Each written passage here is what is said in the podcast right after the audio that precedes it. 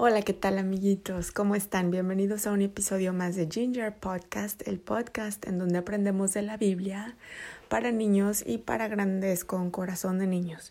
Hoy vamos a hablar del libro de Jonás. Jonás es un, una buena historia en la Biblia que quizá tú ya has oído, pero Dios tenía un trabajo preparado para Jonás. Entonces te voy a empezar a leer del verso 1 del libro de Jonás.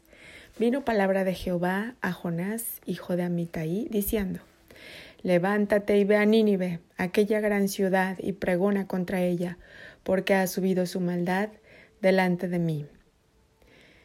Entonces Dios le dijo a Jonás, quiero que vayas a Nínive y que les digas que ya no sean malos, que se empiezan a portar bien.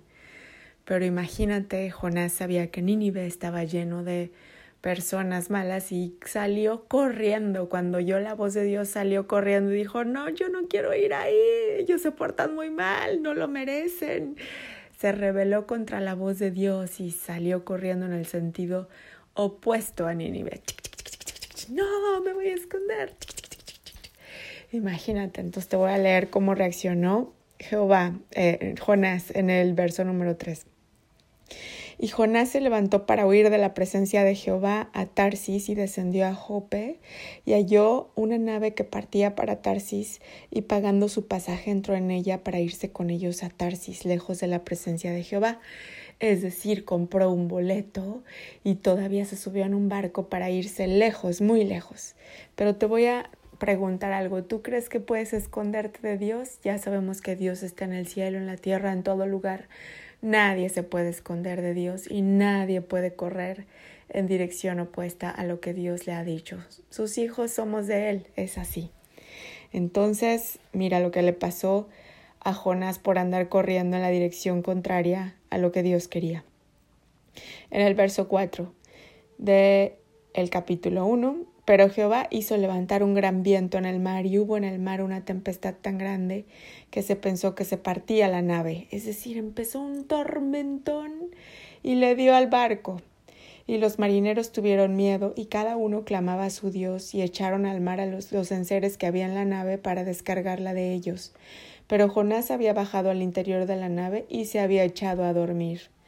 Todos estaban luchando, luchando contra el viento y Jonás en su escape estaba dormidísimo. Pero ni dormidos podemos escapar a Dios. Verso 6. Y el patrón de la nave se le acercó y le dijo ¿Qué tienes, dormilón? Levántate y clama a tu Dios. Quizá Él tendrá compasión de nosotros y no pereceremos.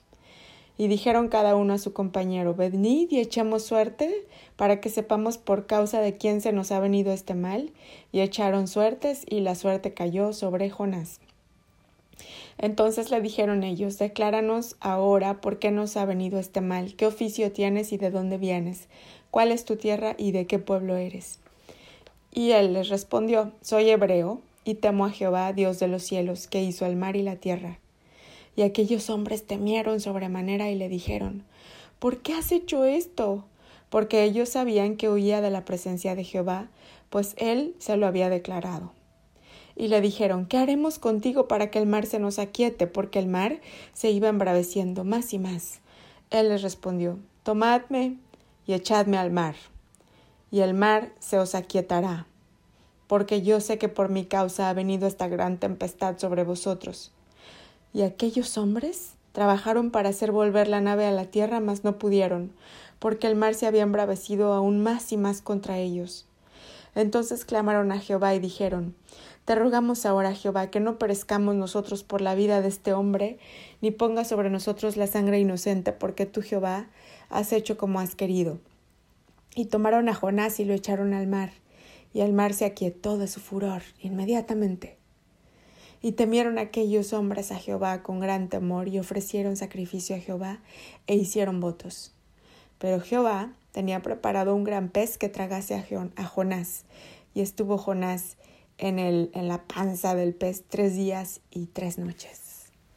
Entonces imagínate, Jonás trató de huir, el mar se volvió loco contra Jonás y casi, casi se cae todo el barco por culpa de Jonás por culpa de una persona que no estaba siguiendo el mandato de Dios nuestro Señor. Y es que los elegidos de Dios somos especiales y sabemos oír a su voz, pero también tenemos la labor, la responsabilidad de responder a esa voz cuando nos habla. Y así fue como ellos tuvieron que echar a Jonás al mar. Y Dios tuvo piedad Jonás y ya tenía preparado un pez. Algunos dicen que fue una gran ballena que iba pasando por ahí, vio caer al pequeño Jonás y dijo, mmm, qué rico. Y se lo tragó. Y ahí imagínate, cuando Jonás medio que se despertó de todo lo que le había pasado, porque imagínate tanta agua que tragó y el golpe del agua y estar ahí. Entonces estaba todo mareado y cuando despertó seguro creyó que estaba ya muerto porque todo estaba oscuro y en silencio. ¿Te imaginas cómo es estar en el estómago de un gran pez o de una ballena?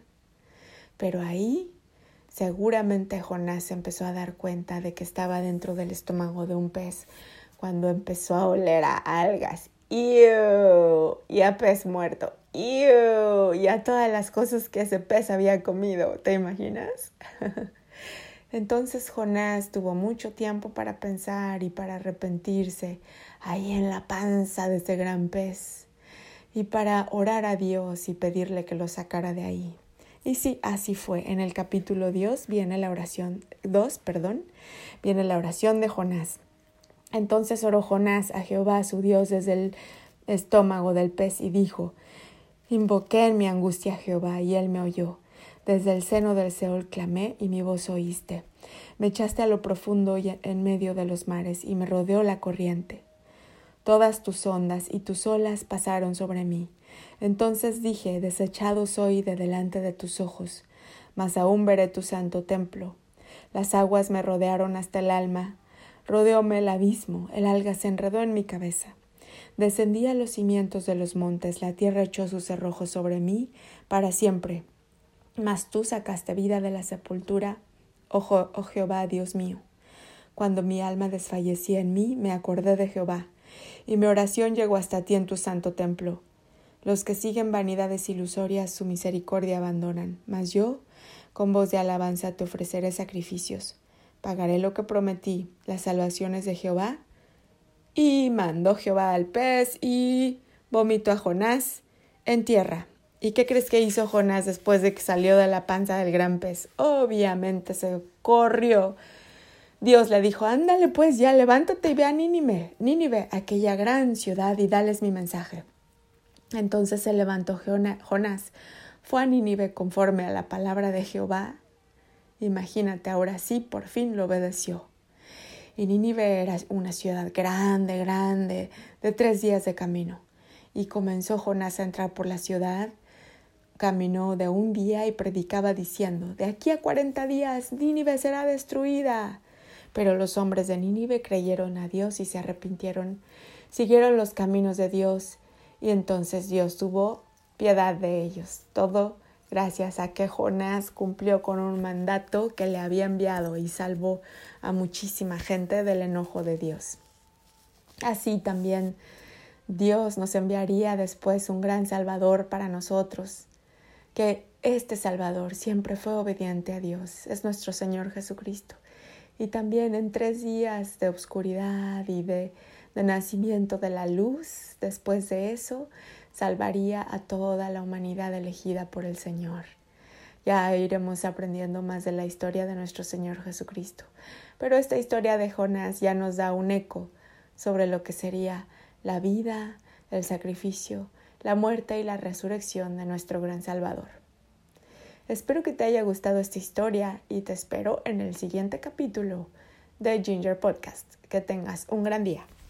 Hasta luego.